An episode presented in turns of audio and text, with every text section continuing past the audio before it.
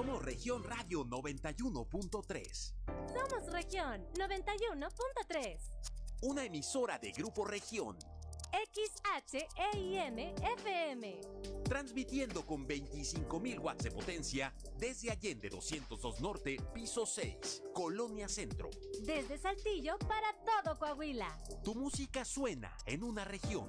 Región Radio 91.3. Todo Coahuila, una región. Grupo Región.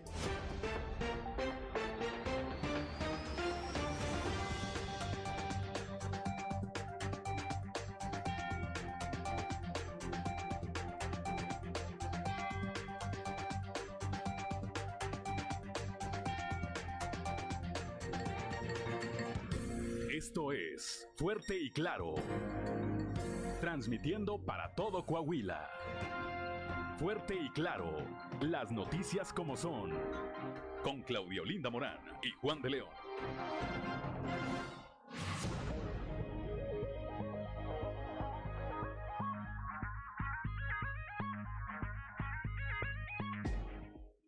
¿Qué tal? ¿Qué tal? Muy buenos días. Muy buenos días. Son las 6 de la mañana. 6 de la mañana con 3 minutos de este viernes 8 de abril del 2022. Yo soy Juan de León y estamos ya en Fuerte y Claro, este espacio informativo de Grupo Región para todo el territorio del estado de Coahuila. Hoy, por cierto, hoy viernes 8 de abril se celebran quienes llevan por nombre Alberto. Bueno, pues a quien tenga este nombre, a quien tenga este nombre o quienes tengan algo que celebrar, pues pásenla bien. Celebren, les tocó en viernes, háganlo con las precauciones y con las previsiones necesarias. como todas las mañanas, como todas las mañanas, saludo a quienes nos acompañan a través de nuestras diferentes frecuencias en todo el territorio del estado. Aquí para el sureste de Coahuila, a través de la 91.3 de frecuencia modulada, transmitiendo desde el corazón del centro histórico de la capital del estado, aquí desde el sexto piso del edificio que se ubica en, eh, la esquina de las calles Allende y Ocampo, para las regiones centro, centro desierto, carbonífera y cinco manantiales por la señal de la 91.1 de FM, transmitiendo desde Monclova, desde la capital del acero. Para la laguna de Coahuila y de Durango por la 103.5 de frecuencia modulada, transmitiendo desde Torreón, desde la perla de la laguna, para el norte de Coahuila y el sur de Texas por la 97.9 de FM, transmitiendo desde el municipio de Piedras Negras, y para Acuña del Río y Jiménez por la señal de la 91.5 de frecuencia modulada, transmitiendo, transmitiendo desde Ciudad Acuña. Un saludo, por supuesto, también para quienes nos distinguen con el favor de su atención a través de las redes sociales por las distintas páginas de Facebook de Grupo de Grupo Región.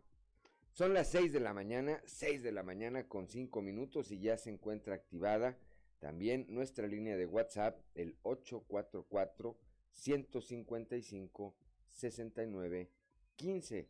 Repito, 844 155 69 15 para recibir sus mensajes, sugerencias, comentarios, denuncias y cualquier otra comunicación que desee usted tener con nosotros o con alguien más a través de nosotros. Ya, ya está funcionando nuestra, nuestra línea. Son las 6 de la mañana, 6 de la mañana con 6 minutos. En este momento tenemos aquí en eh, la capital del estado una temperatura de 8 grados centígrados.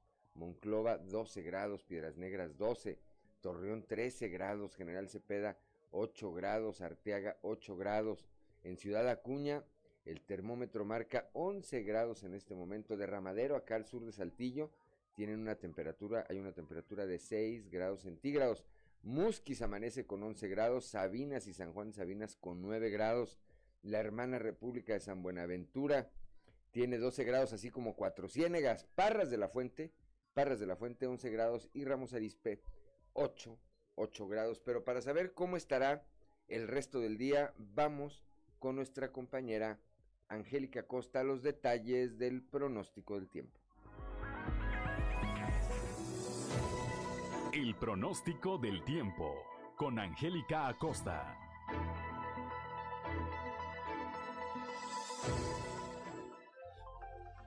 Hola, hola, ¿qué tal? ¿Cómo estás? Muy buenos días, feliz y maravilloso viernes, inicio de fin de semana. Vámonos con la previsión meteorológica para el día de hoy. Mi nombre es Angélica Costa, pon atención. Para Saltillo, máxima de 22 grados, mínima de 11 para este viernes durante el día. Vamos a tener periodo de nubes y sol, va a estar agradable y por la noche áreas de nubosidad. 1% la posibilidad de precipitación ahí para Saltillo, excelente. Nos vamos hasta Monclova, temperatura cálida, 30 grados como máxima, mínima de 14 durante el día. Vamos a tener periodo de nubes y sol. Se va a sentir muy cálido por la noche. Áreas de nubosidad, 0% la posibilidad de chubasco para Monclova. Muy bien. Ahí en Torreón se espera una temperatura máxima de 29 grados, mínima de 16. Durante el día vamos a tener periodo de nubes y sol, va a estar muy cálido. Y por la noche áreas de nubosidad, 1% la posibilidad de lluvia para Torreón. Muy bien, vámonos hasta Piedras Negras. Saludo enorme, 30 grados como máxima para este viernes, mínima de 12. Durante el día mucho solecito, va a ser muy muy cálido y por la noche un cielo principalmente claro. 2% la posibilidad de precipitación ahí para Piedras Negras. Nos vamos ahora a esta ciudad Acuña también con temperatura agradable, máxima de 30 grados, mínima de 12 durante el día, totalmente soleado, predomina el cielo claro y por la noche áreas de nubosidad, la posibilidad de precipitación 3%. Excelente ahí para Monterrey, ahí en la Sultana del Norte con nuestros vecinos. Se espera una temperatura muy cálida, máxima de 30 grados, mínima de 12 durante el día, una buena cuota de sol va a estar muy cálido y por la noche áreas de nubosidad, 2% la posibilidad de precipitación ahí para Monterrey. Excelente, amigos, vamos a tener un inicio de, de fin de semana, perdón, muy cálido. Para sábado y domingo también se esperan temperaturas cálidas. Que pases muy buen fin de semana y nos escuchamos el lunes.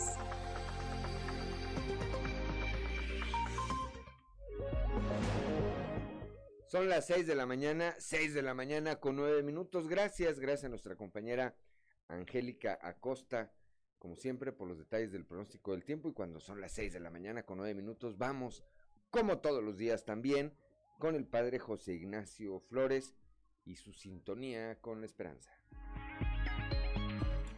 Prepárate, porque estás entrando en sintonía con la esperanza. Virtudes cristianas, remedios para la vida diaria, para escuchar y ayudar. Un lugar con valor y esperanza para toda la familia. Queda con ustedes el Padre José Ignacio Flores en sintonía con la esperanza. Quien bien te quiere, te hará llorar. Ese es el refrán con el que muchos de nosotros crecimos y en realidad debería ser al contrario. Quien bien te quiere, te hará reír. Más que llorar, pero ya se sabe que el amor, el de verdad, no el amor sucedáneo del mismo que van adornados de pasiones fugaces y actitudes posesivas y que en demasiadas ocasiones duele y duele mucho. Duele porque duele la sinceridad, aunque ésta sea dicha desde el deseo de ayudar, porque duele el no que a veces hay que pronunciar u oír para marcar límites, porque duele el dolor del otro a quien se quiere, y porque amar de verdad implica cierto desprendimiento de uno mismo para que el otro pueda ser quien realmente es. Pero con toda humildad yo añadiría a este dicho que quien bien te quiere, también se quedará para consolar. Consolar es un acto de amor. De hecho, es una de las siete obras de misericordia espirituales, consolar al triste. Pero en este nuestro sincero y noble deseo de consolar, muchas veces ahogamos más que nos desahogamos. Consolar es acompañar en el dolor. Esto es ponerse al lado del que sufre y no delante o en el medio. Es un acto de descentralización por parte del que consuela. Me quito yo de la escena para dejar que el otro la ocupe. Le doy espacio a su dolor sin exaltárselo ni desdeñarlo. Me convierto en testigo de su pesar y en espejo donde el otro pueda poner frente a sí aquello que tanto le hace sufrir. Consolar es escuchar desde el corazón. Consolar es permanecer. El que consuela se queda aunque sea guardando cierta distancia, pero haciendo saber que está y que no se ha marchado y que no lo hará. Si digo todo esto sobre el acto de consolar no es porque yo sea un experto en ello, ¿qué más quisiera? Si lo digo es porque he tenido la suerte de que hay personas que han estado a mi lado y que han sabido consolarme. Personas que no me han ahorrado el sufrimiento que han guardado silencio cuando yo necesitaba hablar, que han enjugado mis lágrimas, que me han levantado del suelo y que me han sostenido y que me han dicho, vamos, no te quedes ahí, hay que seguir caminando. Que tengas un excelente día. El amor y los valores se han hecho presentes. A partir de hoy, podemos vivir un futuro mejor. Te invitamos a vivir en sintonía con la esperanza y muchas gracias por tu preferencia.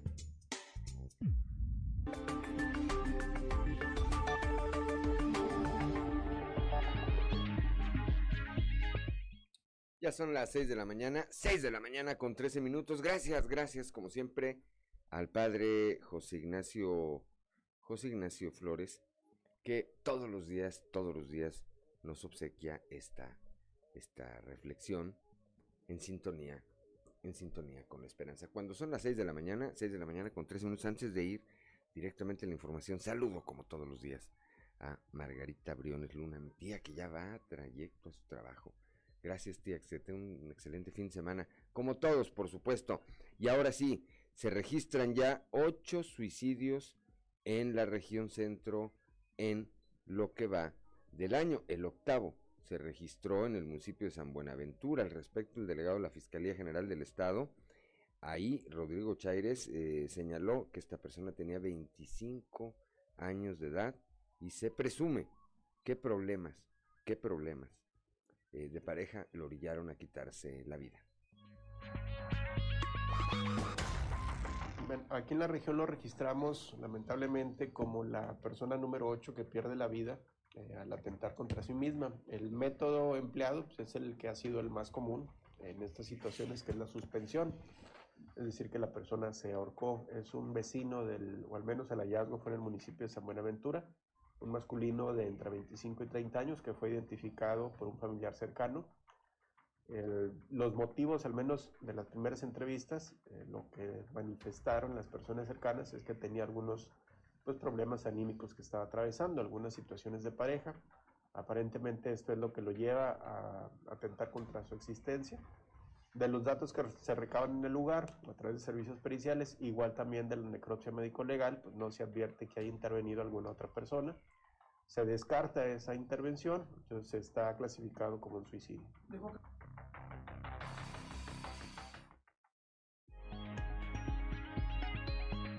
Son las 6 de la mañana, 6 de la mañana con 15 minutos. La mañana de ayer, un tráiler de Diconsa terminó chocando contra la barda del cuartel de la Guardia Nacional ubicado, ubicado al norte de Monclova sobre la carretera 57. Guadalupe Pérez tiene los detalles.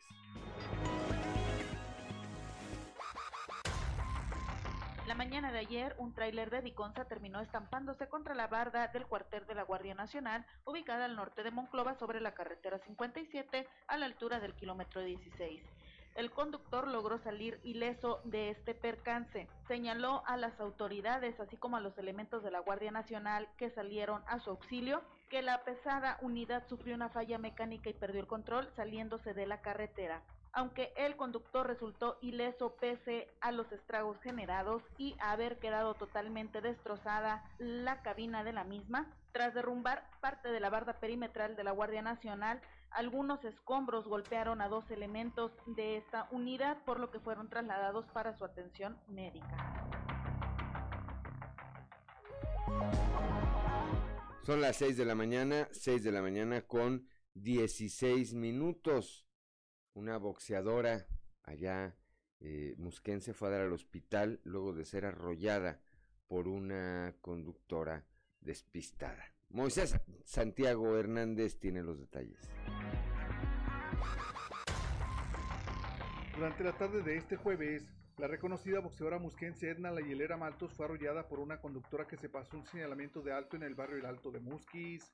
Director de Seguridad Pública Municipal, Javier Méndez Cervantes, informó que la boxeadora viajaba en su motocicleta itálica por calle Guerrero.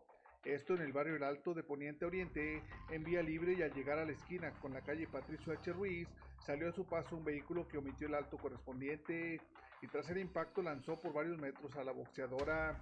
La mujer responsable del accidente dijo llamarse Cintia Carenia de 30 años de edad con domicilio en el barrio La Ford y dijo a las autoridades que no se percató del alto. Al lugar del accidente acudieron paramédicos de la Cruz Roja para brindar la atención a la boxeadora por la gravedad del impacto. Edna Maltos fue trasladada en ambulancia al Hospital General de Musquis, mientras que las autoridades policíacas pusieron a disposición del Ministerio Público del Fuero Común los vehículos y la presunta responsable. Desde la región carbonífera para Grupo Región Informa, Moisés Santiago. Son las 6 de la mañana, 6 de la mañana con 18 minutos y miren lo que ocurrió ya en el municipio de Torreón. Vecinos atraparon a un ladrón e hicieron justicia por su propia mano. Víctor Barrón nos comenta. Un individuo que había sustraído diversos artículos de una farmacia en la colonia Eduardo Guerra del municipio de Torreón fue interceptado y golpeado por vecinos del lugar. Fue minutos antes de las 19 horas del pasado miércoles cuando el empleado del establecimiento ubicado sobre la calzada Lázaro Cárdenas del citado sector habitacional solicitó auxilio a elementos de la Dirección de Seguridad Pública Municipal que circulaban sobre esa vialidad en un rondín de vigilancia. Al arribar al lugar, los uniformados se percataron que el presunto ladrón, identificado con el nombre de Juan N., había sido atrapado por vecinos del lugar, quienes le ocasionaron daño en el ojo izquierdo. El individuo fue sorprendido en posesión de artículos como pañales, bolsas para basura, tres latas de bebidas embriagantes, así como tres desodorantes. Los elementos preventivos solicitaron el apoyo de la Cruz Roja de Torreón para la atención del presunto ladrón, quien posteriormente fue puesto a disposición del Ministerio Público. Para Grupo Región informó Víctor Barrón. Son las 6 de la mañana, 6 de la mañana con 19 minutos, 5 años de cárcel le dictaron como pena al homicida de la colonia La Madrid. Cristo Vanegas, Cristo Vanegas estuvo ahí. En enero del 2022, un hombre disparó en contra de un domicilio y dejó a dos personas sin vida, una en el lugar con una herida en el cráneo, mientras que la otra falleció en el hospital. Tras dos años de proceso legal, el responsable de estos hechos fue condenado a solo cinco años de prisión y a una multa de 250 mil pesos. Fue tras dos años de proceso legal que se determinó que Maximiliano Torres Martínez era culpable de los hechos ocurridos el 6 de enero del 2020 al disparar en contra de un domicilio en la colonia La Madrid desde una camioneta en movimiento. Estos hechos cobraron la vida de dos personas, Israel N. y Misael N y gracias al actuar de las autoridades, el responsable fue detenido esa misma noche, iniciando el proceso legal en su contra. Y no fue hasta la noche de este miércoles que se concluyó el proceso legal en donde la juez María Antonieta Legal Cota lo declaró culpable y por medio de un procedimiento abreviado se determinó la sentencia del imputado. Así que tras la resolución de la juez del Centro de Justicia Penal se determinó que por estos crímenes Maximiliano pasará cinco años en el Centro Penitenciario Varonil de Saltillo, además de que tendrá que pagar 250 mil pesos por concepto de reparación del daño a los familiares de las personas fallecidas, quienes estuvieron de acuerdo con este convenio y con la sentencia impuesta. Para Grupo Región informó Christopher Vanegas. Ya son las 6 de la mañana, 6 de la mañana con 20 minutos. Antes de irnos al corte, recibimos este mensaje de nuestro amigo eh, don Francisco Zarco. Saludos, dice. Nuestro buen amigo don Joel Roberto Garza Padilla nos comenta, está un poco enfermo. Nos manda saludos, confiando en que el próximo lunes pueda hacerla ya eh, de manera personal, pero por lo pronto nos envía eh, la frase del día de hoy la frase del día de hoy que leo rápidamente. Dice, la vida como los ríos, teniendo vida y caudal, jamás regresan, siguen su curso. Pues le agradezco muchísimo a, a don Francisco Zarco y por supuesto a don Joel Roberto Garza Padilla eh, siempre esta colaboración. Por supuesto que le deseamos que se recupere rápidamente, que se recupere rápidamente, que salga adelante de esta eh, de esta circunstancia, que esté el lunes ya con nosotros. Feliz fin de semana, nos dicen, y felicidades. Igualmente, muchas gracias. Son las 6 de la mañana con 22 minutos. Estamos en Fuerte y Claro.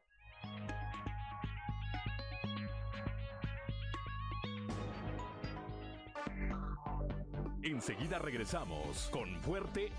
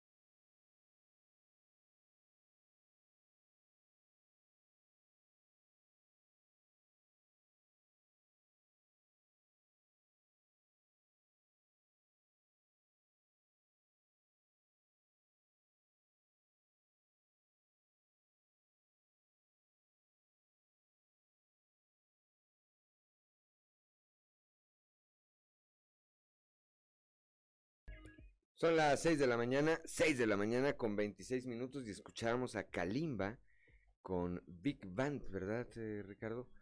En, eh, con esta melodía, Morir, Morir de Amor, para que nos acompañen a través de la frecuencia modulada. Al regreso de cada corte siempre eh, nuestro productor nos obsequia un fragmento de una, de una melodía. Bueno, pues en esta ocasión era Kalimba, Big Band, en esta interpretación de Morir Morir de Amor. Son las 6 de la mañana, 6 de la mañana con 27 minutos. Allá en Piedras Negras vinculan a proceso a Luis Alfredo, a Luis y Alfredo por los delitos de amenazas y lesiones. Norma Ramírez tiene la información.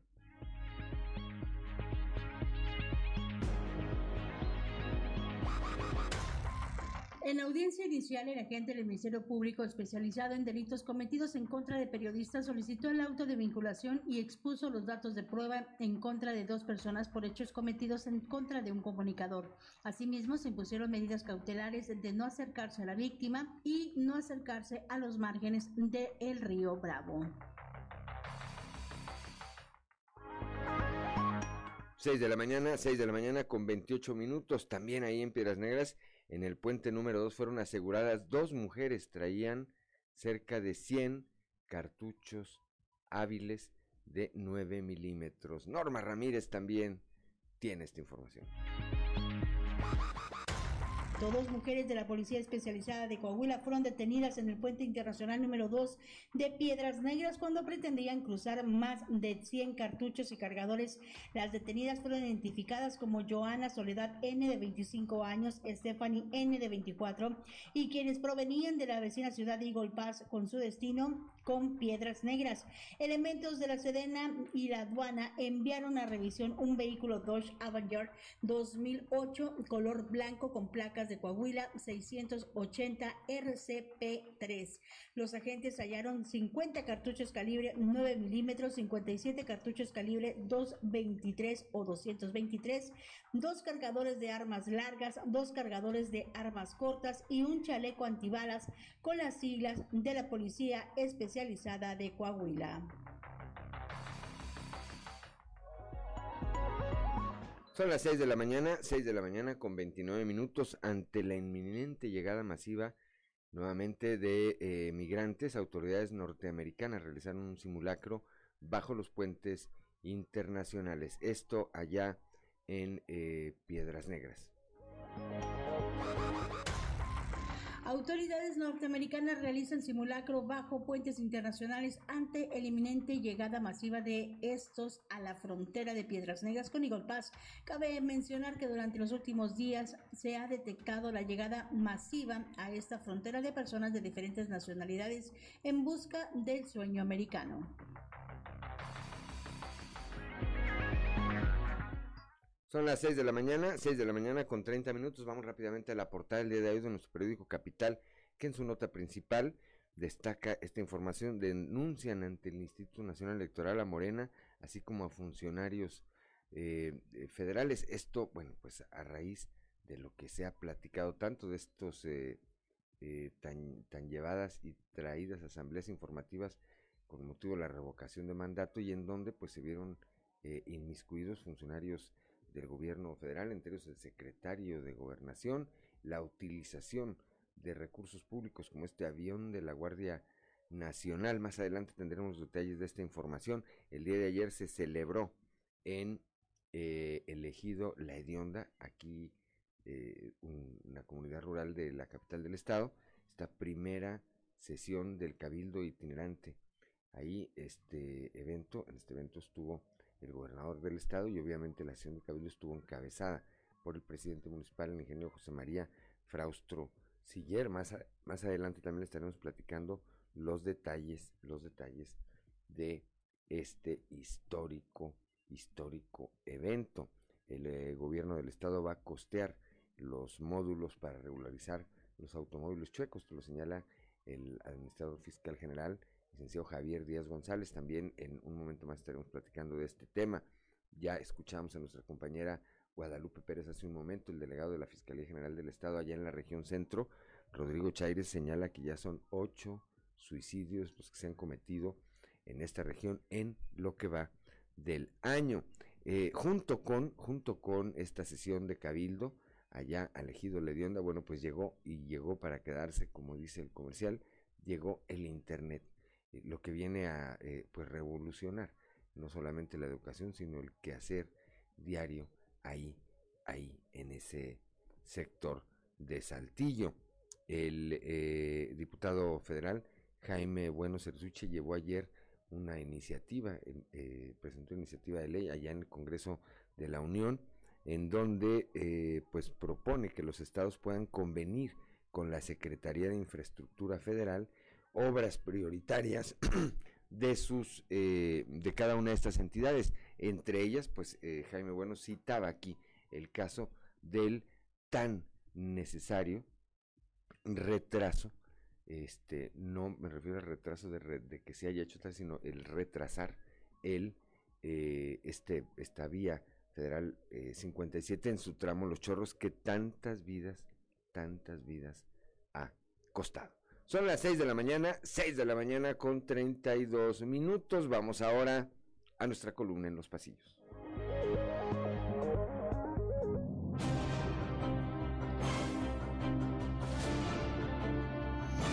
Y en el cartón de hoy, a favor, que nos muestra el presidente de México, Andrés Manuel López Obrador, quien controla con su mano una marioneta que es igualita al ministro de la Suprema Corte de Justicia, Arturo Saldívar.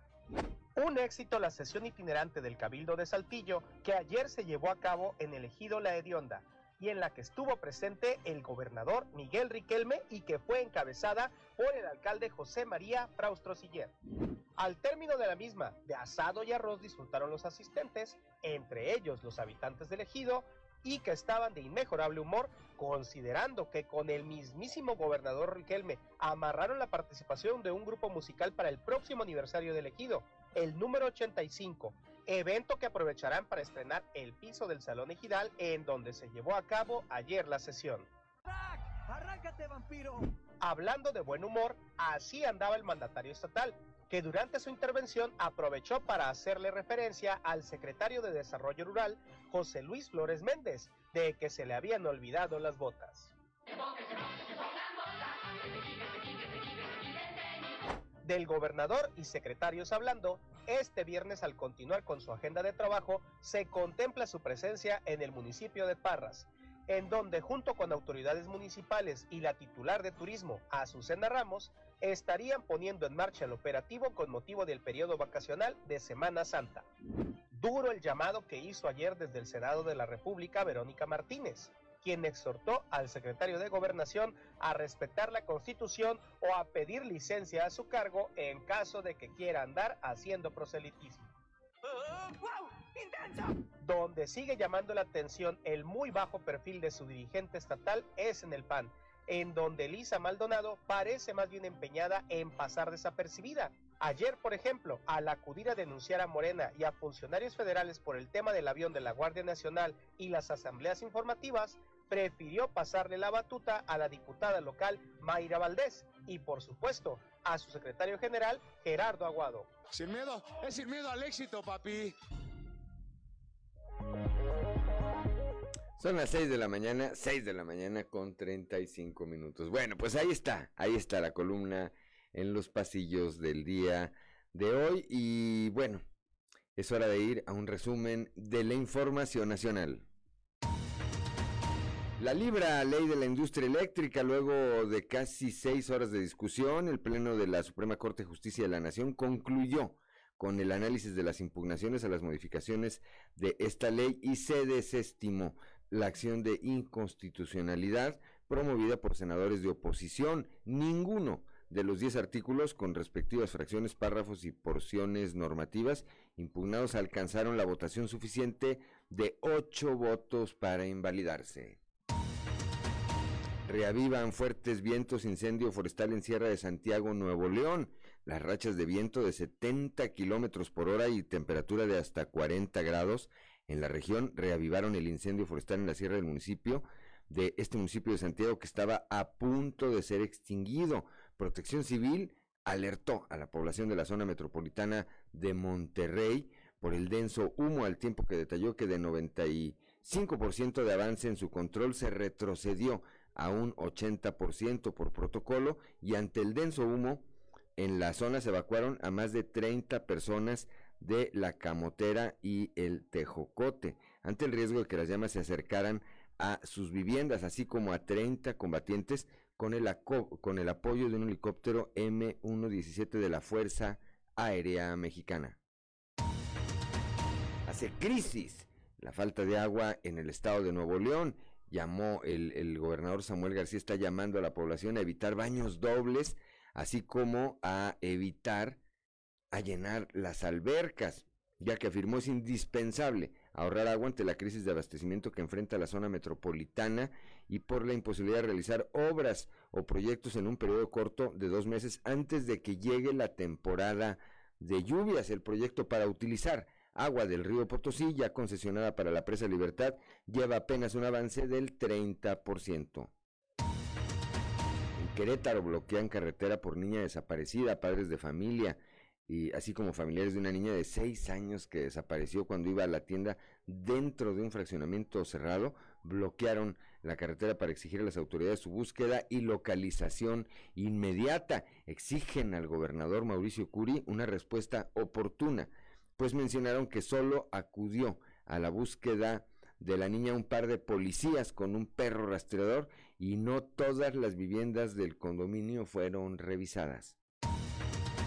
Piden hasta 12 años de cárcel por no vender litros de litro. Esto lo, lo propuso una diputada, la diputada de Morena, Olivia Esquivel Nava, quien eh, pues eh, pide sancionar con hasta 12 años de cárcel la venta de litros incompletos de gasolina. La legisladora morenista argumentó que el objetivo es investigar, sancionar eh, a los sujetos activos quienes actualmente resuelven el ilícito con tan solo el pago de una multa.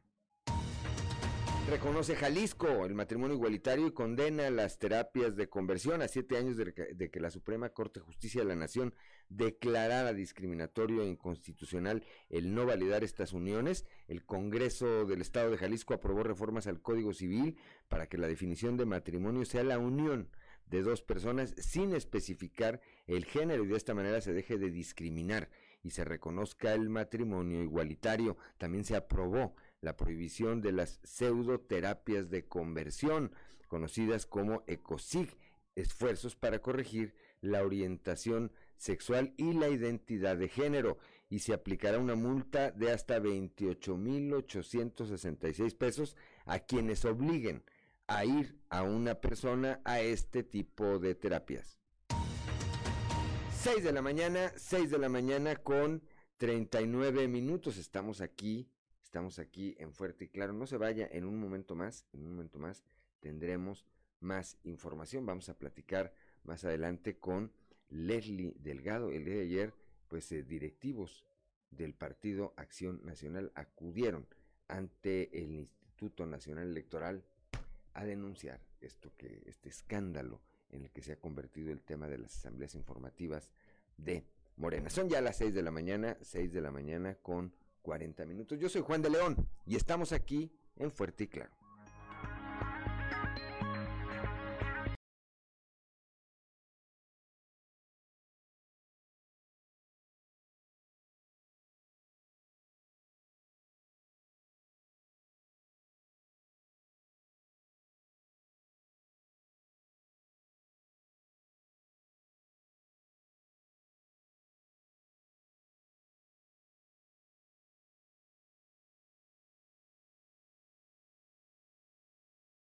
Son las 6 de la mañana, 6 de la mañana con 45 minutos, 6 de la, de la mañana con 45 minutos escuchamos a Kalimba de nueva cuenta con Big Bang y esta melodía que se llama Amar y Querer.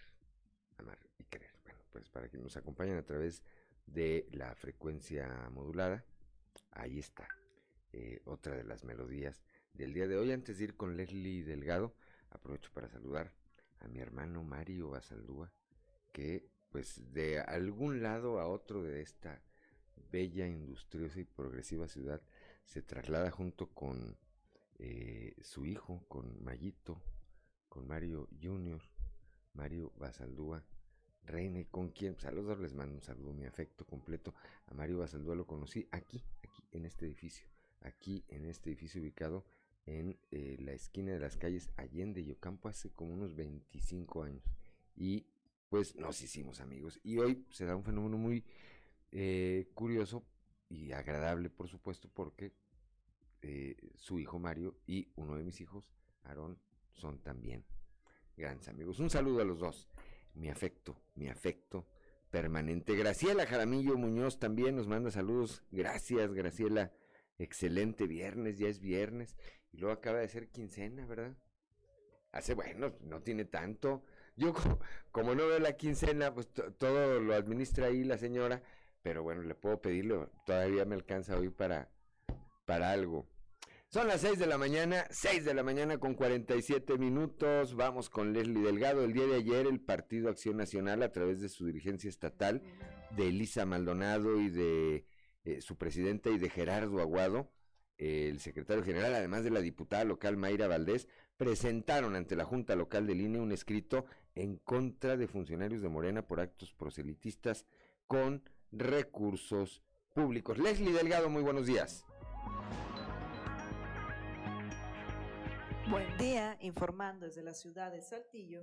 Este jueves la dirigente estatal del Partido Acción Nacional de Coahuila, Elisa Maldonado, junto con el secretario general Gerardo Aguado y la diputada local Mayra Valdés, presentaron ante la Junta Local del Instituto Nacional Electoral un escrito en contra de funcionarios de Morena por actos proselitistas con recursos públicos para promover la consulta ciudadana de revocación de mandato.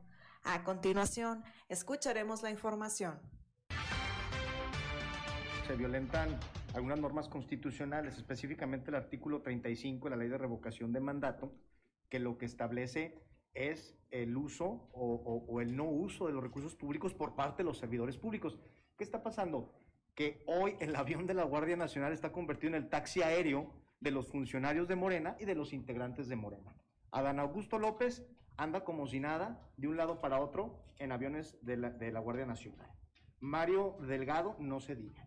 Luis Rodríguez Bucio, como comentaba la diputada, que es el titular de la Guardia Nacional, de igual manera, y además uniformado en los eventos de promoción de revocación de mandato. O sea, es un despropósito lo que está ocurriendo y el desvío de recursos descarado con el afán de promover la imagen del presidente y el capricho del presidente que es la revocación. O sea, no le busquen, o sea, no hay más, pues, ¿no? Entonces es muy claro que las violaciones que se están dando, pues obviamente transgreden la democracia del país. Es una simulación, y todo el objetivo es preparar y allanar el camino para el 2024, queda más que claro. Agradezco la intervención y deseo que tengan un excelente viernes.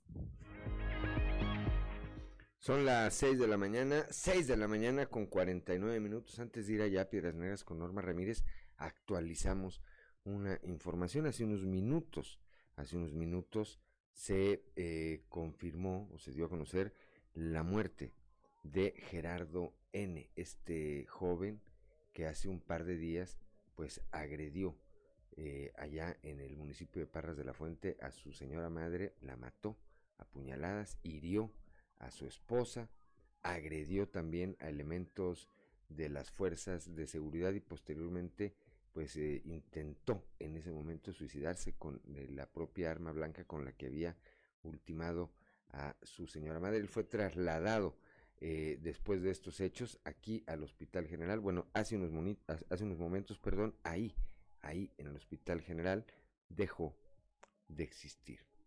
Qué tragedia.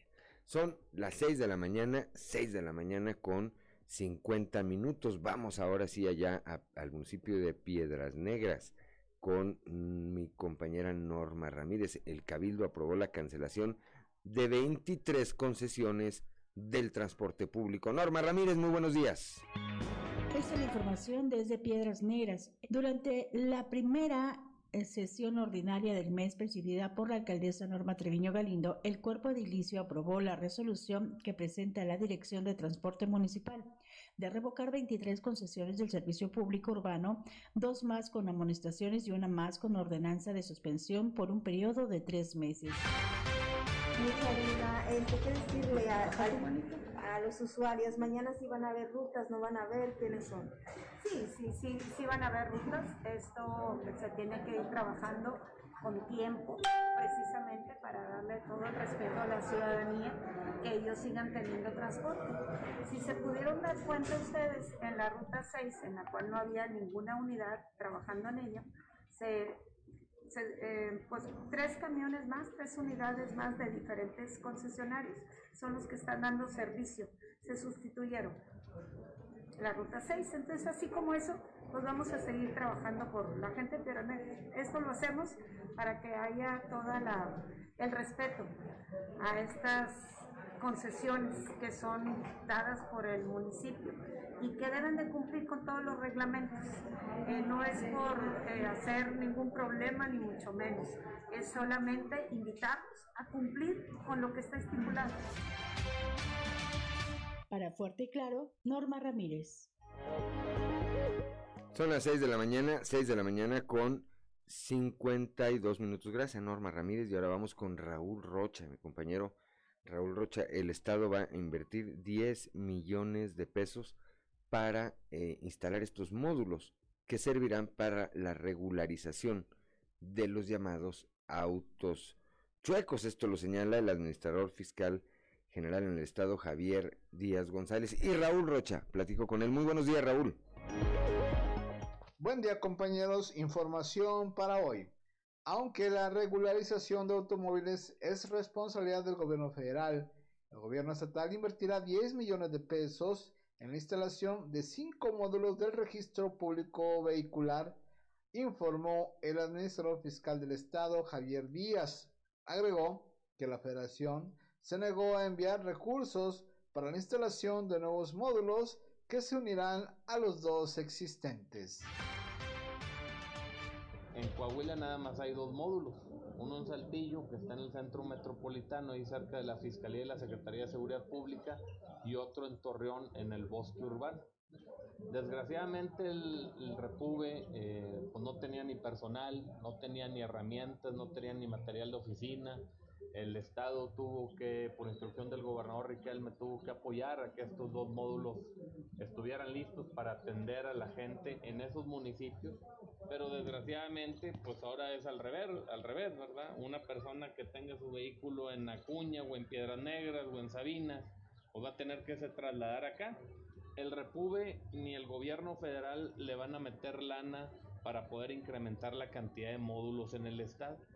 De hecho, nos dijeron que si queremos que en el Estado existieran más módulos, el gobierno del Estado tendría que hacerle frente a los gastos de esos módulos. La, platicando con el gobernador Riquelme, el gobernador Riquelme dijo, bueno, vamos a dar, vamos a entrarle con recursos 100% estatal. Estamos hablando de una inversión de más de 10, de 10 millones de pesos que va a hacer el, el gobierno del estado por cinco módulos, ¿sí? 100% recurso estatal eh, ningún peso del, del, del gobierno federal. Esta es la información para el día de hoy. Buen día. Son las 6 de la mañana, 6 de la mañana con 55 minutos. Estamos aquí en Fuerte y Claro. Antes de continuar, antes de ir al corte, antes de ir al corte, saludamos a Jaime. Bueno, es que en el Facebook aparece como Jaime Moreno, pero en realidad se trata de mi prima Rosalba, allá desde Chicago, desde Estados Unidos, que siempre, siempre sigue esta transmisión. Le enviamos un saludo a Rosalba, a toda su familia, a todos sus eh, hermanos, a todos mis primos y a, toda su familia en general. Bendiciones. 6 de la mañana, 6 de la mañana con 55 minutos. No le cambie, regresamos en un momento.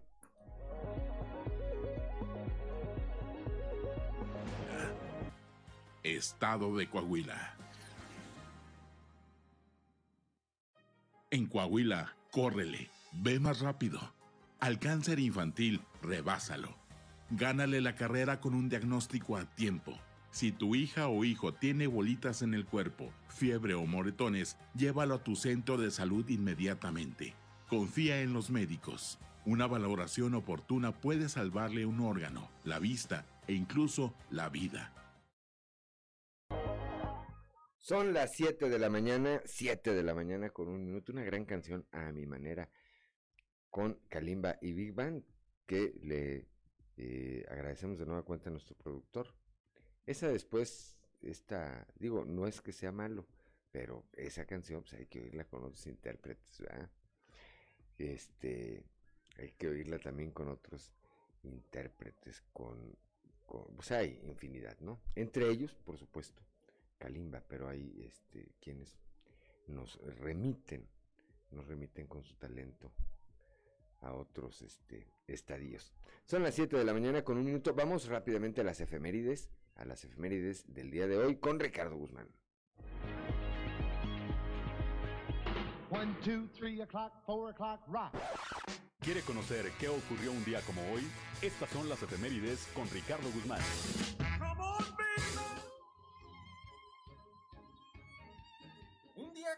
Pero de 1973, murió el pintor español Pablo Picasso, considerado uno de los artistas plásticos más prolíficos y controvertidos del siglo XX, iniciador del cubismo.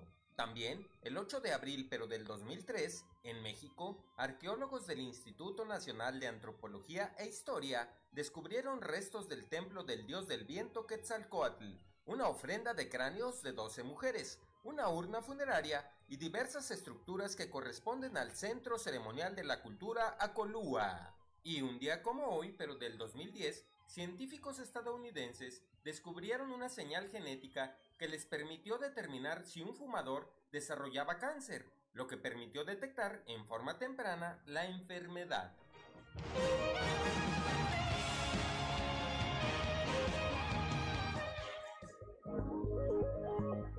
Son las 7 de la mañana, 7 de la mañana con 3 minutos y ahora vamos con Carlos Álvarez Flores y su alerta ambiental.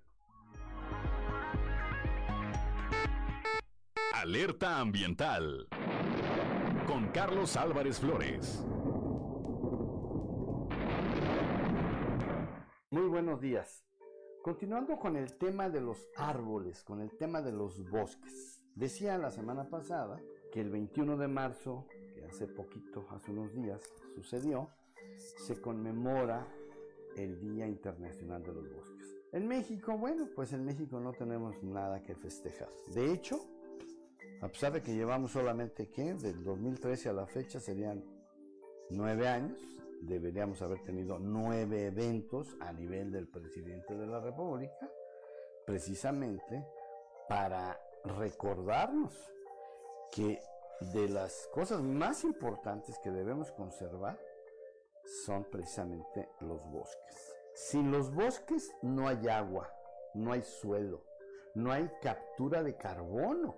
Ahora que estamos calentando el planeta, no debemos olvidar, en este caso, los árboles, pero más todavía el suelo, el suelo agrícola, que fue formado a través de millones de años precisamente por las hojas de estos árboles, de esta corteza vegetal que es la maravilla que nos ayuda a convivir en este planeta.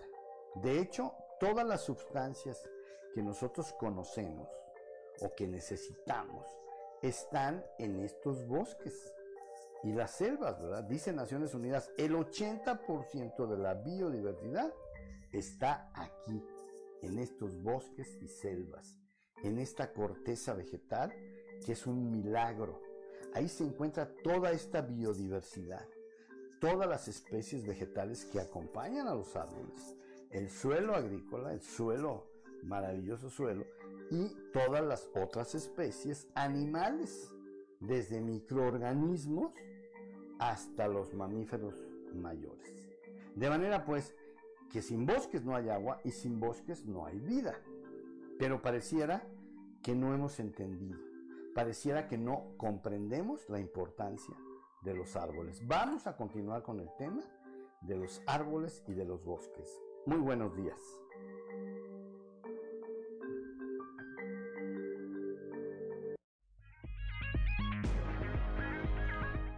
Son las 7 de la mañana, 7 de la mañana con 5 minutos. Gracias, gracias a nuestro amigo Carlos Álvarez Flores. Y antes de ir con Moisés Santiago Hernández allá a la región carbonífera, le enviamos un saludo a la juez Griselda Elizalde Castellanos, eh, nuestra amiga.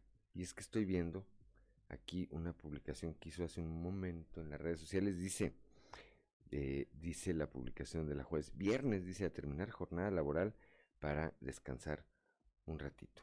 Y pone un, una eh, imagen que dice, esta semana tengo más trabajo Luis Miguel cuando era chiquito. Y sí, vea, como se quedó estandarizado ese, ese concepto que no lo dejaban ni comer.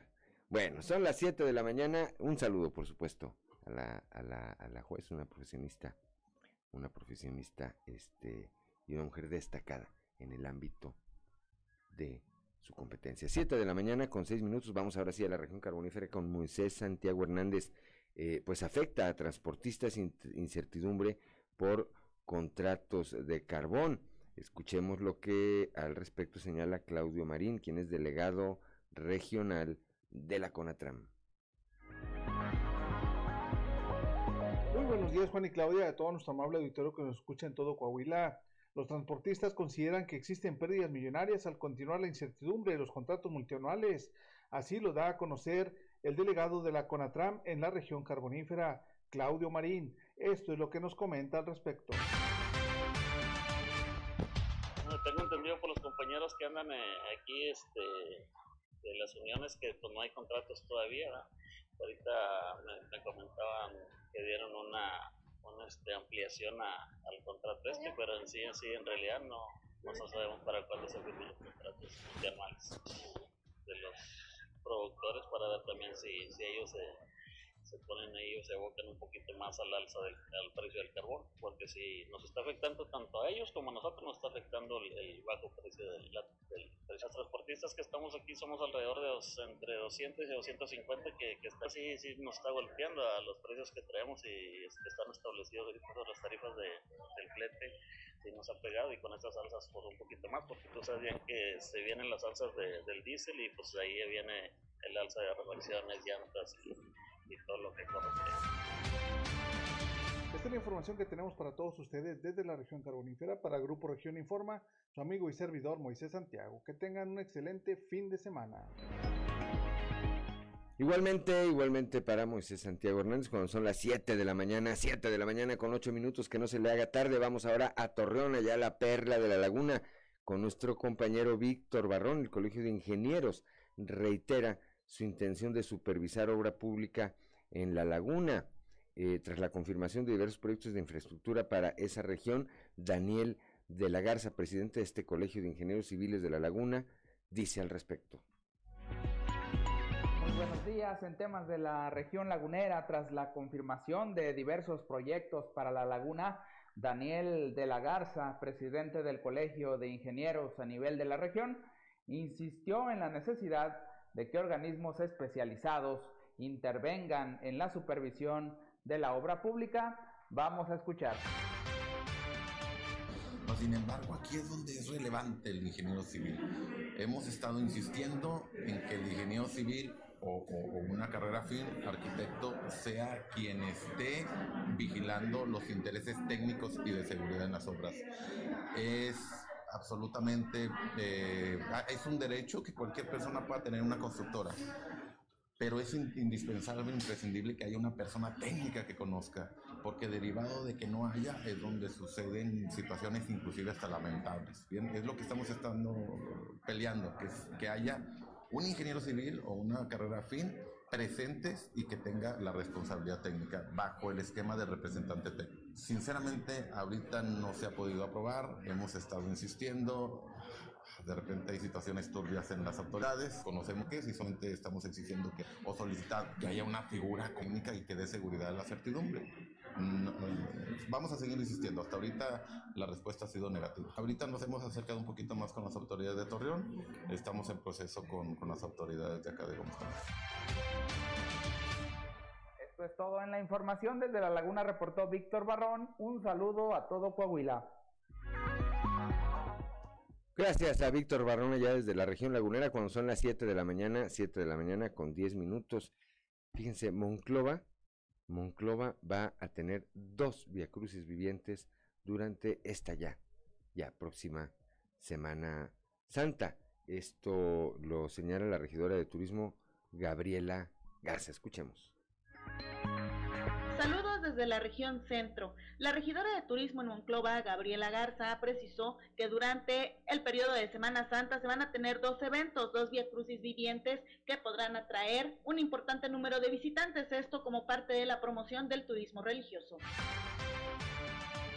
El turismo religioso vamos a tener dos Via Crucis vivientes. Eh, uno nace de la Santiago Apóstol y concluye en la ermita, y el otro va a ser del Santuario de Guadalupe y va a terminar en el Cristo de la Bartola. Imagínense, eh, me parece que es como una obra musical y terminar en ese escenario pues tan hermoso. Entonces, quizás no se había tomado tan en serio esta cuestión turística, pero de un tiempo a la fecha ha cambiado ese, ese criterio y, y por eso estamos confiados en que por supuesto que vamos a, atraer turistas, porque aparte de lo que el municipio tiene que ofrecer, estamos en, esa posición eh, geográfica privilegiada donde al, al turista le va a resultar muy cómodo hospedarse aquí.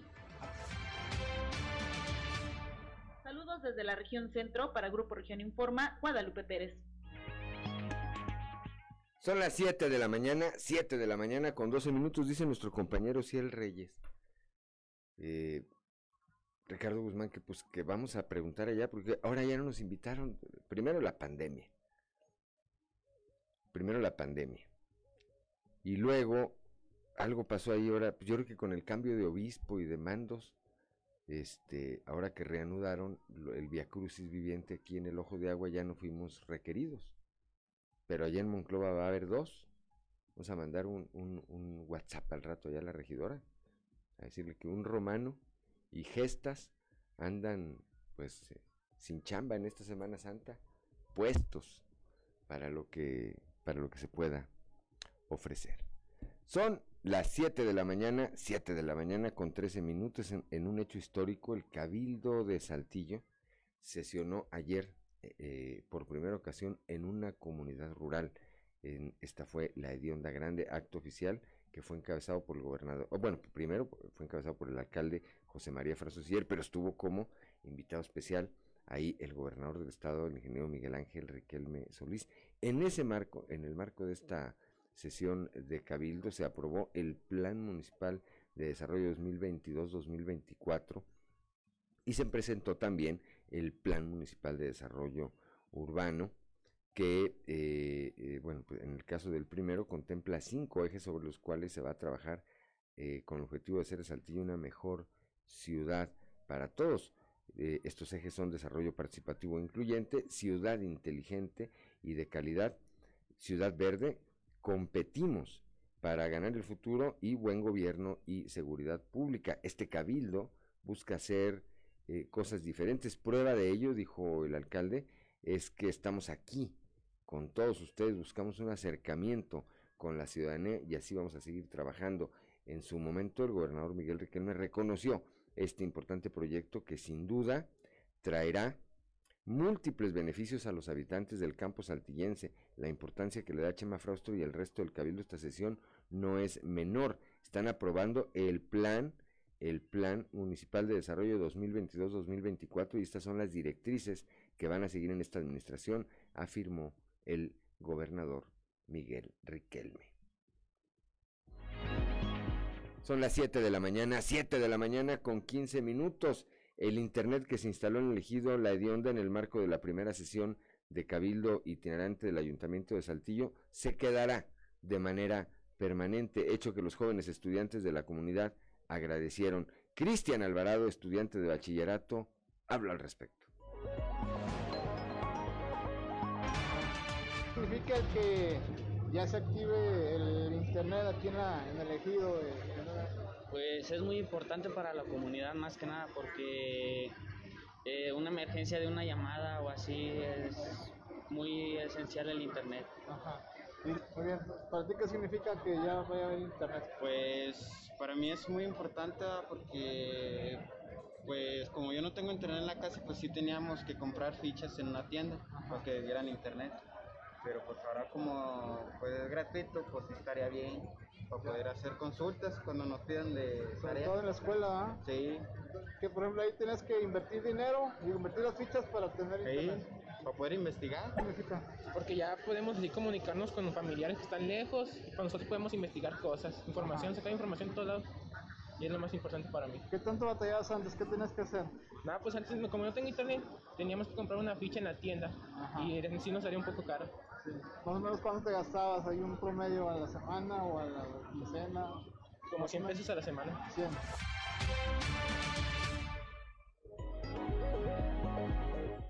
Son las 7 de la mañana, 7 de la mañana con 16 minutos. Y qué buena noticia, ¿verdad? Me, me parece que es, eh, entre muchas otras cosas seguramente, que eh, dejó de beneficio para esta comunidad eh, ubicada en el sector rural eh, la celebración de este evento. Que ya les dejen ahí, que ya les dejen ahí de manera permanente el Internet, que es hoy pues eh, la vía de comunicación eh, más utilizada.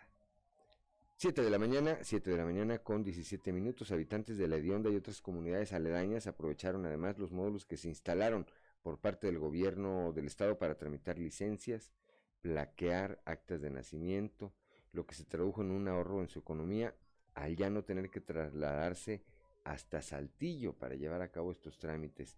Escuchemos a José Guadalupe Leo, quien acudió a realizar un trámite. Bueno, yo soy de aquí de la. Este, pues venimos a pagar la- las placas y a sacar la licencia. Ah, va a aprovechar. Sí, vamos a aprovechar la, pues que hay descuento, entonces vamos a aprovechar el descuento. Ajá. ¿Cuándo se enteró que venía la gente del municipio y el gobierno estaba aquí? Desde, ¿qué días? Fue la semana pasada cuando Ajá. me dijeron que iba a haber este, bueno, estos módulos hace unos 10 días. ¿Y qué este qué, qué significa para ustedes que les traigan este tipo de trámites aquí? Les, les facilita mucho las cosas. Pues sí, porque, por ejemplo, ahorita estoy en horario de trabajo y me dieron chance de venir, pues aquí estamos cerquita. Y pues para ir a arreglar placas y licencia normalmente nos atrasamos acá en los ranchos por lo mismo, porque no podemos dejar un día de ir a trabajar y ahí los trabajos están difíciles aquí de conseguir. O si lo descuida uno por ir a pagar, pues ya te, te lo gana otro. y- Claro. Y, pues está muy bien aquí la, la idea que tuvieron de traernos todos los pagos aquí a, a la casa.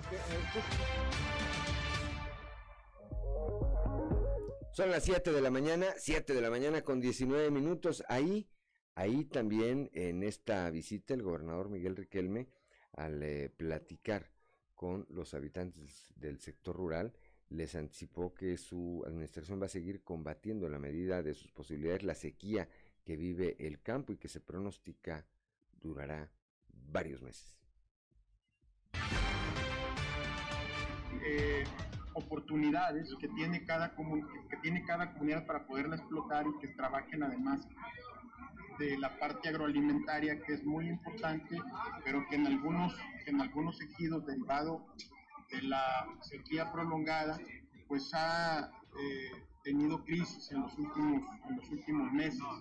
Por ende, pues estamos buscando todo lo que de temporada se puede este, sembrar, todo lo que en cada una de las comunidades en distintas partes de, de Coahuila se puede producir sin, eh, eh, que tenga eh, consecuencias con los efectos de, de, la sequía. Y en eso, bueno, está aplicado el secretario de Desarrollo Rural, José Luis Flores Méndez. Estamos tratando de ir arreglando también los caminos, de de meter empleo temporal para que pues la gente se pueda apoyar. Dentro de la declaración de emergencia por tema de hay que esperar todavía. A ver, hace mucho tiempo que se declaró que va a seguir. Este, los pronósticos es que, que, la, que la sequía es prolongada y bueno, aquí estamos haciendo frente. Son las 7 de la mañana, 7 de la mañana con 20 con 20 minutos. En un momento más, vamos, regresando del corte, platicamos con Toño Zamora, ¿verdad? Regresando del corte, vamos a estar platicando allá desde la capital del acero con nuestro amigo y compañero periodista Antonio Zamora, el de las trizas y los trazos. No se vaya, soy Juan de León, estamos en Fuerte y Claro.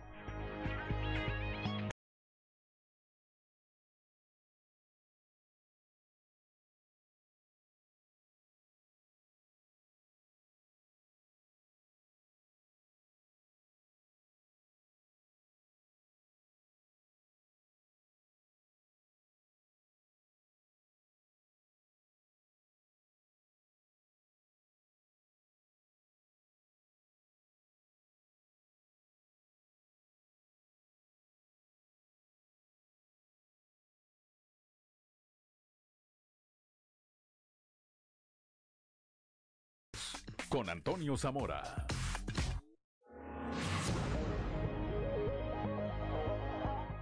Son las 7 de la mañana, 7 de la mañana con 26 minutos. Para quienes nos acompañan a través de la frecuencia modulada, escuchábamos a Kalimba y Big Band con esta melodía que hiciera famoso José José, ¿verdad? Eh, Volcán, Volcán. Y bueno, como decíamos antes del corte, ya está en la línea telefónica como todos los días desde la capital del acero, nuestro amigo y compañero periodista Toño Zamora. Toño, muy buenos días. Buenos días, Juan. Buenos días a las personas que nos escuchan a esta hora. Ayer eh, el equipo de Trizas y Trazos, Juan, se dividió. Un grupito se fue para, para el Comité Municipal del PRI de Frontera, otro para el de Monclova. Y ahí en Frontera, como a las 11 de la mañana más o menos, había pues, un grupo de, de priistas que comentaban de los sucesos ocurridos el miércoles. Y una señora, por cierto, bien vestida, alcanzó a escuchar que Ríos Alvarado ha obtenido canonjías del partido y luego amenaza con irse a buscar pues, otros rumbos, otros derroteros políticos. Así es, Chuy, le gusta jugar al doble cara, a la doble moral. Los priistas, priistas, estamos hartos de que sea mediante chantaje como tenga las cosas. Otro militante, el que llamaron por su profesión y no por su nombre, enfatizó que Don Chuy ha usado la amenaza de que se va para lograr sus propósitos. Por eso, profesor, usted estuvo cerca de él y sabe cómo actúa. No es la primera ocasión que dice que se va en busca de otros derroteros, dijo una de las priistas que estaba por ahí pendiente. Y es que eh, coincidieron de que, de que Ríos, aparte de utilizar el chantaje, pues es un desagradecido. ¿Por qué? Porque, mira, fue presidente municipal, estuvo en los programas eh, estatales, no de ahorita, sino ya de, tiene buen rato por ahí. Además, su esposa fue candidata del PRI a la presidencia municipal en dos ocasiones, mismas que perdió, y dijeron los priistas de ahí de frontera, pues eso no es culpa del partido, simple y sencillamente perdió, por lo que el partido, nuestro partido, dijo la señora, eh, así vestida elegantemente, dijo, eh, no tiene por qué este, eh, aguantar este tipo de, de cosas. Trascendió Juan, la posibilidad de que eh, Jesús Ríos Alvarado sea expulsado del PRI y, como dicen también otros priistas, es mejor que se vaya de frente, siempre lo hizo a espalda y su intención es extorsionar al partido con su actitud, en realidad él será el perjudicado. Por otro lado, comentarte que, que en Monclova también no le fue nada bien a, a Jorge Williamson Bosque, hay tres, cuatro periodistas que platicaban sobre este, de que su gente estaba yéndose para, para otro lado, este, dijeron, no, pues es que Jennifer, licenciado, fue candidato, fue alcalde periodista, luego volvió a ser candidato y este y perdió, tampoco es culpa del partido, y luego eh, su esposa fue regidora, fue diputada local, y, y, ahora quiere meter a sus hijos, no, no al PRI, sino a otros partidos políticos. ¿Por qué? Porque simple y sencillamente él está detrás de ellos, manejándolos, haciendo como hagan las cosas. Entonces yo creo que, con esto, este, Juan, quedan las cosas claras en, en, el PRI de Frontera y de Monclova sobre lo que piensan los priistas de Chuy Ríos y de Jorge Williamson y de algunos otros, porque al calor de este otoño, pues se mencionan ya apellidos como de la Fuente, como Castro, y, y bueno, no hay nada confirmado, pero tampoco nadie ha salido a decir que no es cierto, ¿verdad? Entonces, eh, me parece que al calor de los, al calor de los tiempos políticos, pues se dan estas definiciones. Yo eh, a los dos los conozco desde hace muchos años en algunos tiempos este, me tocó convivir muy de cerca con ambos. Evidentemente son eh, eh, personajes eh, importantes de la clase política ya en la región centro, pero también son adultos y saben evidentemente el alcance de las acciones que están tomando. Esto que decías con respecto a Churrillos, yo te lo anticipaba antier, decía, bueno, pues seguramente lo van a expulsar.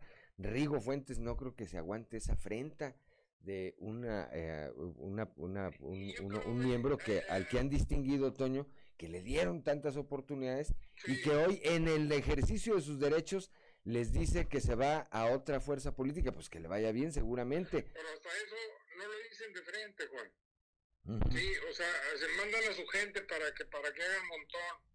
O sea, él piensa o ellos piensan, bueno, en el caso de Chuy se asistió, pero en el caso de Jorge manda a su gente ¿Para qué? Pues para que digan, no, pues Jorge nos está apoyando. Pues ahí estaba su hijo Alejandro, ¿no? Y estaban quienes estuvieron con él en la presidencia municipal. Y yo creo lo que tú manejas así para terminar rápidamente, que eh, cuando menos en la región centro sí hace falta un cambio de delegados políticos del PRI, porque la verdad los que están haciendo la talacha siguen sin funcionar, Juan. Bueno, pues eh, cerraríamos esta plática del día de hoy y yo pregunto, como te lo he preguntado otras veces, eh, mi querido Toño, ¿y existe el PRI realmente en la región centro? Bueno, te lo dejo de tarea, lo platicamos el lunes si quieres.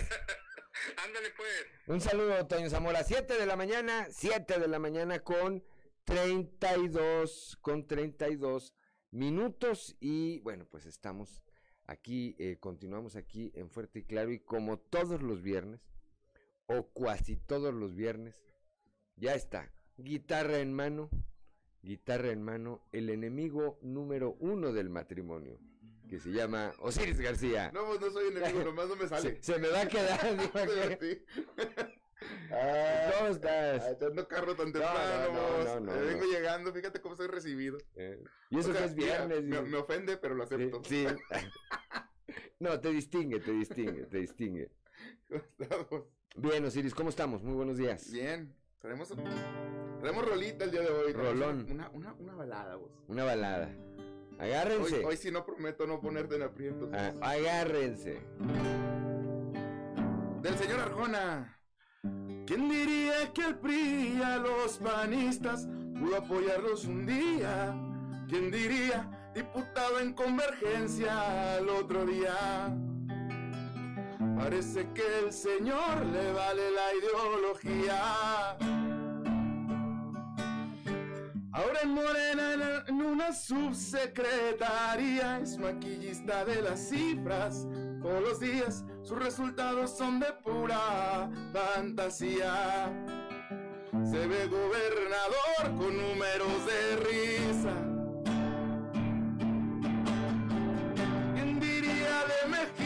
Que es el gallo y otra vez te desmadrugaron? Luis Fernando, más gallo. ¿Quién diría, quién diría que lo importante es ayudar a echar mentiras al anciano? Que también vino a Dan Augusto y vino a tirar grilla. La bronca es que en Coahuila la Guardia Nacional lo movía.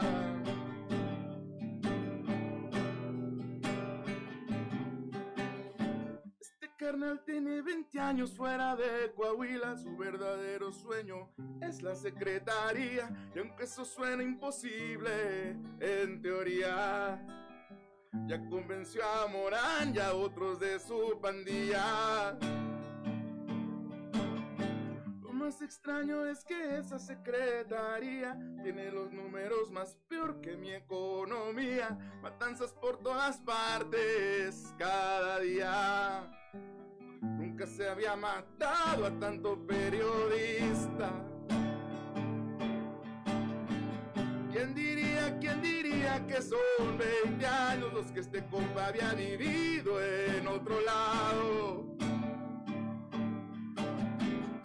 ¿Quién diría, quién diría que lo importante es al final seguirle el cuento al anciano? Pero al final también depende de doña Delfina. Tal vez al fin del día sea Lisbeth o Gazón la elegida. Gracias, es un éxito. No sé lo que quería decir, es parte de la canción. Gracias. 7 de la mañana, 7 de la mañana con 35 minutos. Pues sí. Eh, muchas verdades, es, eh, muchas verdades en estas eh, coplas, en estas coplas, utilizando la, la pista de Arjona, ¿verdad? Sí, hombre, una canción tan romántica, pues. A veces muchas cosas nada más las pongo porque rima, pues, no, no por... No, no, no, por otra cosa. otra Y de pura casualidad, Sí, porque, también son ah, mira, aquí ciertas. sí, aquí rima pandilla, por ejemplo, dije, ah, mira. Así están los tiempos, son los tiempos, escuchábamos lo que está pasando allá en la región centro, eh, un eh, pues personaje importante de la, de la clase política allá en la región centro, eh, Jesús Ríos, nuestro amigo, el hermano Jesús Ríos, este, pues aparentemente decidió, después de veintitantos, treinta y tantos, cuarenta y tantos años de militancia en su partido, el tricolor, pues decidió probar otra eh, suerte en otra corriente política y pues se ha dejado ver abiertamente con importantes personajes de eh, Morena. Que ahí, bueno, eh, y lo mencionaban ahí en alguna columna política, mí se me hace tan poco congruente, particularmente este caso, porque en la elección del año pasado su señora esposa, la señora Bella Alemán, fue pues vapuleada por Morena y se van con los que los vapulearon, con los que les dijeron de todo en esa campaña. Pues yo no sé, no, yo no he visto hasta ahorita ninguna manifestación de ningún personaje político de Morena, comenzando por el alcalde Roberto Piña, allá que es como el, eh, así como, como dicen los priistas, el primer priista del municipio, pues hacer ninguna señal de que estén muy contentos de que Chuy diga que se va para allá. No, pues cada quien escoge al final de cuentas su, su decantación política. O sea, no, no va a ser el primer político que decide eh, mudarse de camiseta. Eh, mira, ahí está. Ocurre al final de las administraciones y cuando vienen estas definiciones, hay que recordar aquí lo hizo Javier Guerrero. Sí, claro. También Uy. en pleno ejercicio de sus derechos, obviamente. El ingeniero Noé Garza. No, Lenin Pérez, por ejemplo, que no tiene camiseta odiada, se puede vestir de cualquier color, tiene más equipos que Loco Abreu. Que lo dijeron, es que se vende. Pues no, dicen que se renta. Eso es lo que dicen. Yo no sé si es cierto o no.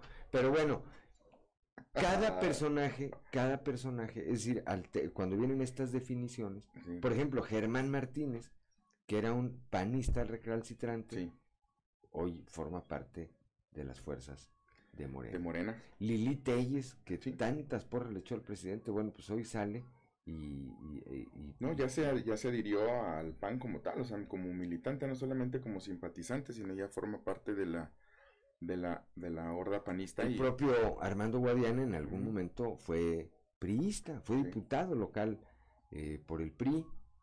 Ahí en el... eh, cada que hace campaña Armando Guadiana, cada que ha- hace campaña Armando Guadiana, siempre sacan un video que en algún momento hizo un endoso, como le llaman los publicistas, en favor de un exgobernador priista, diciendo, no, yo lo apoyo, gran tipo. Y bueno, pues son los tiempos, es Sí, son tiempos de, de- de definición. Le- les pasa lo que a Roberto Palazuelos, ¿verdad? Hay otros que no quieren irse, pero ya los corrieron como 50 veces. Saludos a Que, que ya no, que ya no están, que en términos reales ya no están. Pues ya no están. Sí, que más les convendría. Mira, la Biblia en Apocalipsis dice Nos- nos a, que envía- a los, a los tibios hasta el Señor los vomita. Más te valdría ser frío o caliente, porque tibio te vomitaré mi boca. Nos manda un saludo el hoy notario y amigo mío, hermano, porque, porque es mi hermano, Ramón Verduzco. Dice, a todos esos les aplica esa canción, abrazo, dice. Pues abrazo, pues sí. Son signos de los tiempos. Ahorita platicamos, continuamos platicando un poco más de eso. Son las 7 de la mañana, 7 de la mañana con 40 minutos, que no se le haga tarde. Ya está Osiris García aquí en el estudio, como todos los viernes. Yo soy Juan de León y estamos aquí en Fuerte y Claro.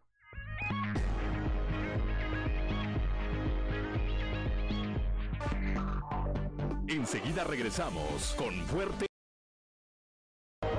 Son las 7 de la mañana, 7 de la mañana con 45 minutos para quienes nos acompañan a través de la señal de frecuencia modulada. Escuchábamos Perfume de Gardenia, interpretado por Kalimba y Big Band. Es un, eh, eh, decía aquí mi compañero y amigo, si así un rolón. Es Un rolón. Que con esa es imposible, imposible para mí no remitirme a doña Andrea López Arevalo, la abuela de mis hijos, a quien le mando un saludo hasta el cielo, donde seguramente está viéndonos y bailando esta canción de Perfume de Gardenia. Osiris García. Pues tenemos un ejercicio democrático, pues, por decirlo de la forma más adornada posible este fin de semana, es la revocación de mandato. Híjole, señora, señor, eh, tome precauciones porque va a haber ley seca. A ver, ¿sí va a haber o no va a haber? Sí, ¿no? Yo no he visto hasta el momento una No, no me digas definición. eso, por favor. Yo, Yo hasta el momento- mis esperanzas puestas en ello. Es clandestino, acá Estrella está, está esperando porque es clandestino y este iba a decir clande. Se me cayó la venta, dice. Se me cayó la Hay venta. unos grupos que están vendiendo hasta cocaína por Facebook eh, y, y todo tipo de cosas. Ah, pero que no subas una imagen de, de algo que tenga que ver con el señor del bigotito extraño y te lo- 30 días castigado o una grosería. Para afuera. sí. Sí, No, ah, no, eso no va a haber, no va a haber revocación. A ver, eh, bueno, revocación sí. Ah. Revocación sí. Lo que no va a haber, aparentemente es ley seca. Yo insisto, no he visto, Ah, eso no he visto, y soy muy puntual en esto, no he visto al día de hoy una definición de alguna autoridad municipal o estatal en el sentido de que diga si sí o no. Ayer o antier, la Canirac, a través de Eder López, su presidente aquí en la región sureste, salió a decir, a ver, es innecesaria la ley seca. No la apliquen, dijo, se nos va a caer las ventas de por sí.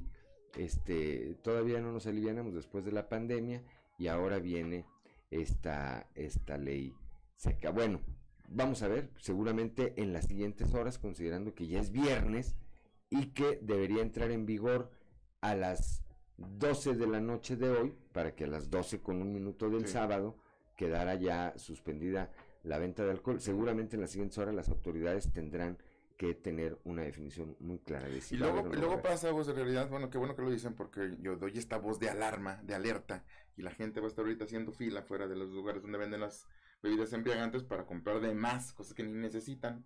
O también aquellos vatos que no dejan de la oportunidad pasar para hacer negocio, ¿verdad? Entonces, pero mientras hay un pronunciamiento oficial de las autoridades, Tendría que haberlo, y, lo admito, desconozco la legislación en la materia, la desconozco, pero les ofrecemos preguntar en las siguientes horas y en los siguientes espacios de Grupo Región a la una de la tarde y a las 7 de la tarde tener una definición o por lo menos la versión de parte de las autoridades de cuál es la circunstancia con respecto a este tema en el entendido de que el próximo domingo habrá este ejercicio democrático de la revocación de mandato.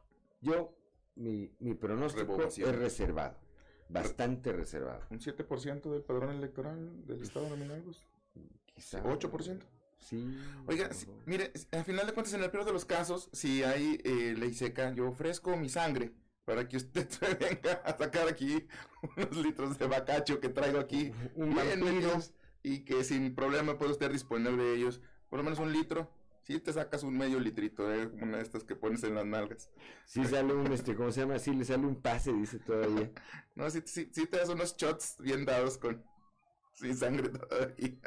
Antes de continuar, hacemos una actualización rápidamente. Este joven eh, originario aquí de Saltillo de 15 años, eh, vecino de ahí de la colonia Real del Sol, Jesús Daniel, que desapareció súbitamente y luego apareció en Guerrero, ya está, ya está con su familia. Ya está con sus padres, eh, se está difundiendo una imagen donde aparecen él, su señor padre y su señora madre, flanqueándolo, están abrazando. Nuestro compañero Cristian Estrada, eh, compañero aquí de Grupo Región, está difundiendo esta imagen y dice ya está con sus padres en casa el joven Jesús Daniel, quien hace un mes abandonó su hogar de forma voluntaria y fue localizado la semana pasada en el estado de Guerrero. Bueno, pues qué bueno por él, qué bueno por su familia. Seguramente tendrán mucho tiempo para sentarse y platicar al respecto. Es la única manera de solucionar los, los eh, problemas y de entender a las nuevas generaciones. Este, este reporte de búsqueda también de esta niña Paola Hernández, vos, de 14 años. Cabello lacio. eh, Está vigente oscuro, todavía. Sí, pantalón de mezclilla, blusa color rosa y tenis de color negro, lunar junto a la nariz. Este, como les decía, tiene apenas 14 años, desapareció de su domicilio en la colonia Loma Linda. Esta niña es, eh, es hija de una, de un, ni siquiera es amigo, es un conocido, es una persona que me renta a mí una casa y me pidió de favor encarecidamente que le ayudara a difundir este mensaje. Es Paola Hernández, esta niña, está ahí en las redes sociales en Hora Libre y en, en mi Facebook por si alguien este, gusta ir a ver la fotografía y que tenga un poco más de noción de quién es esta chica. Vamos rápidamente, vamos rápidamente antes de cerrar este espacio y regresar con Osiris al contexto de la noticia con Luis Guillermo Hernández Aranda. Contexto de la noticia con Luis Guillermo Hernández Aranda.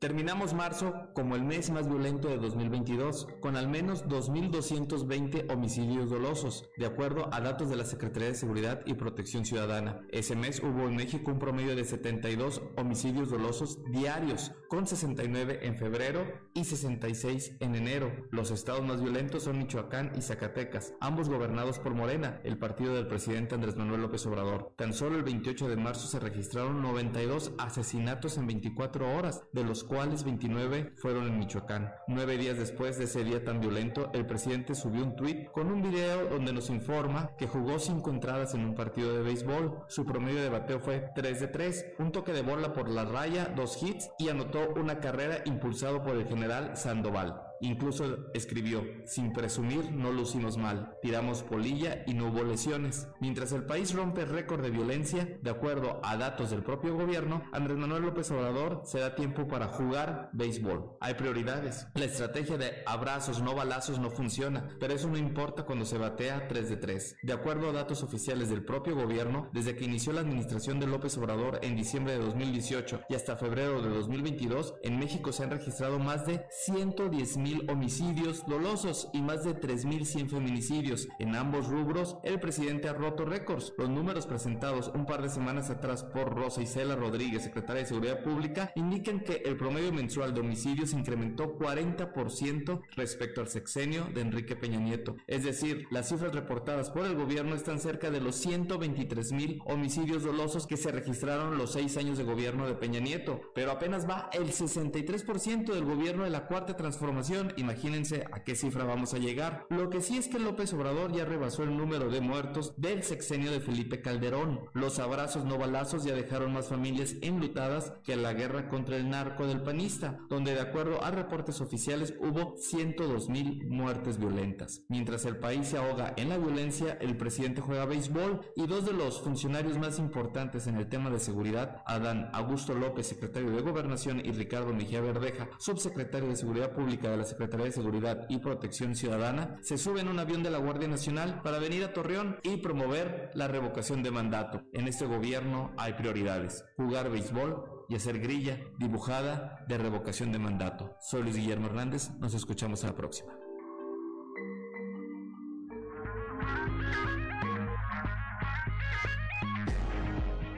Son las 7 de la mañana, 7 de la mañana con 54 minutos.